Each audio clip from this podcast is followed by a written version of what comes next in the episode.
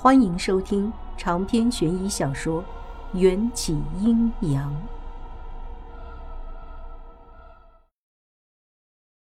迎战清俊的眉梢轻挑，手指稍稍用力，就将荷包从我的脖子上取了下来。坏掉的东西就扔掉。说罢，他就随手将荷包扔了出去。喂，你怎么？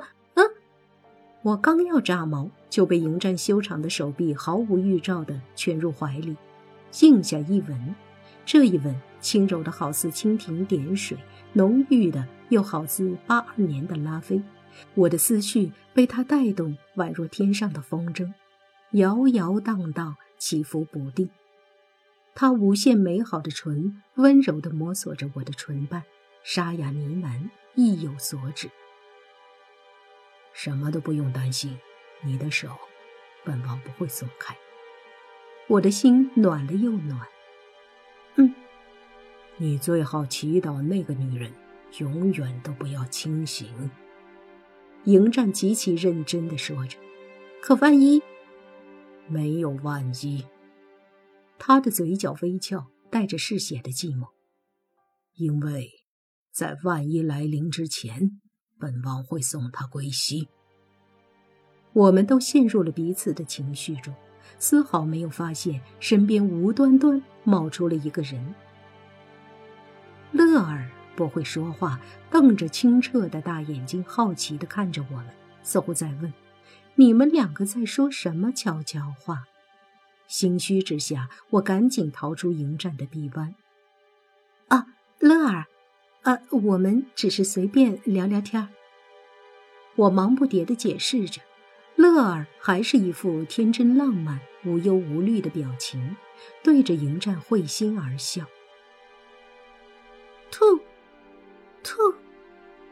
方才在草丛中打野完毕的兔子情侣一蹦一跳的窜了出来，引起了乐儿的注意。乐儿，别跑远了。秦玉郎虽说得了自由之身，一旦进入皇室的氛围里。人就会不由自主地把自己当成下人的角色。此刻正在和阿来一起料理一只剥皮羊腿，架在火上炙烤。啊！乐儿应了一声，继续追着兔子跑。我吁了一口气，无力地靠在树上。迎战端起一杯酒，浅尝一口。干净修长的手指将我贴在嘴角的一缕碎发拨到耳后，他的这个动作不由让我想到大屋临终前用手指推动我的嘴角的回忆。是啊，无论遭遇什么，我都会笑着面对。哎呀啊！不远处的灌木丛里传来乐儿的尖叫声，我和迎战蹙眉对视，一同跑过去看。原来乐儿是不小心落进了猎人挖的陷阱里，是一张一触即发的大网，专门用来捕获野猪、梅花鹿之类的大型猎物。乐儿被包裹在结实的大网里，悬在离地一米多高的树杈上，吓得尖叫连连，花容失色。乐儿别怕，我这就割开绳子。秦玉郎手里正巧拿着劈羊腿的大砍刀。锋利的刀面上残留着碎肉和羊血，他刚靠近，乐儿就更加歇斯底里的尖叫起来，叫着秦玉郎生生的又退了回来，一脸尴尬的问：“谁还有刀吗？小一点的。”库尔班拍拍腰间那把砍头如切菜的大刀，表示爱莫能助。北冥坤没有使用兵器的习惯，而迎战选择无视，最后。秦玉郎的视线盯在我腰间别着的那把血迹上，说来也巧，血迹原本就是解忧公主的命刀，从出生之日便与她性命相连。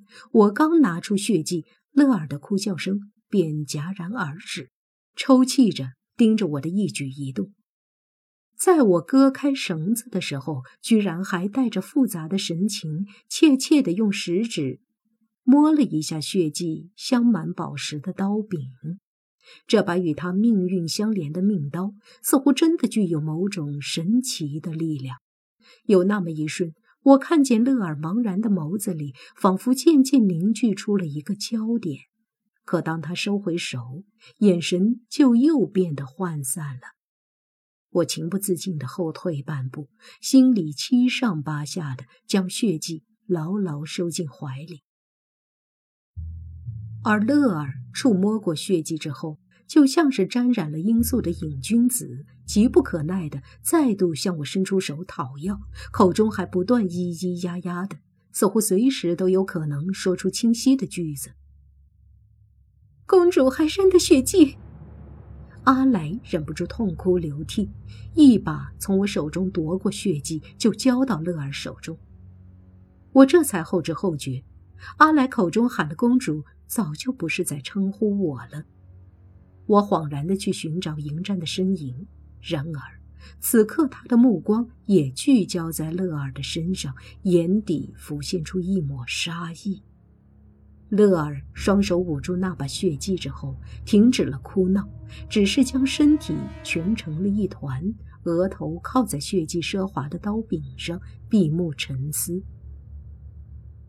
接着，树林里传来了沙沙的声响，一团白色的雾气从遥远的地方幽冥般飘来。阿来是看不见鬼魂的，但他能感受到周围气氛的变化。这丫头看似逆来顺受、弱不禁风，骨子里却装满了对真正的解忧公主的忠诚。她即刻跪在地上，向着太阳升起的地方伸展双臂，不停地叩拜，似乎是在祈祷，又像是进行了某种仪式，神秘神圣，不可亵渎。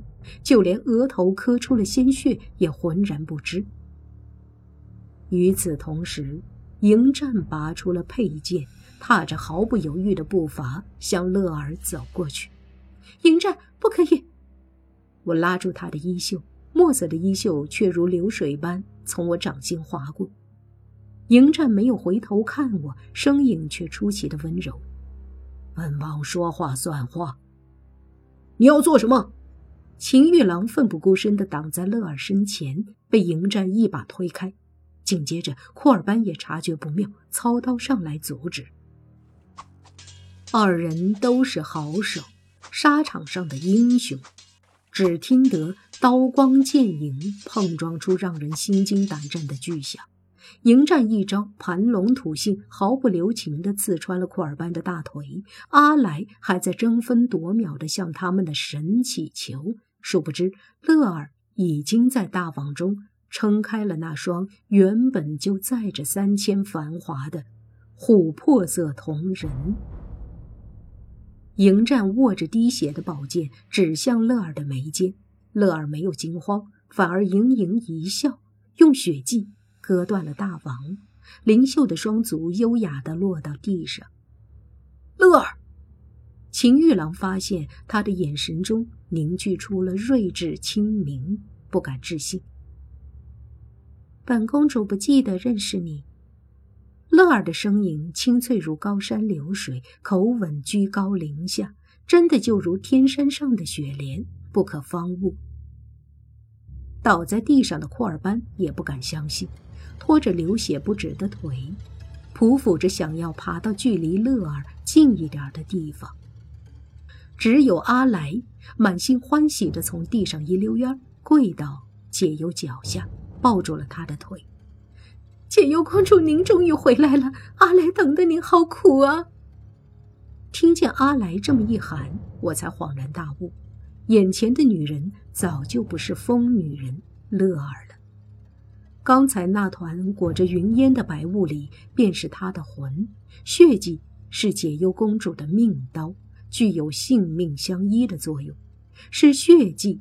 换来了解忧公主的魂魄，让她能够魂归正体，治好了失魂之症。真正的解忧公主回来了，那么我这个冒牌货又当何去何从？迎战的剑不带情感，他的眼睛也如万年的冰川，冷冽的投射在解忧公主的脸上。我认得你。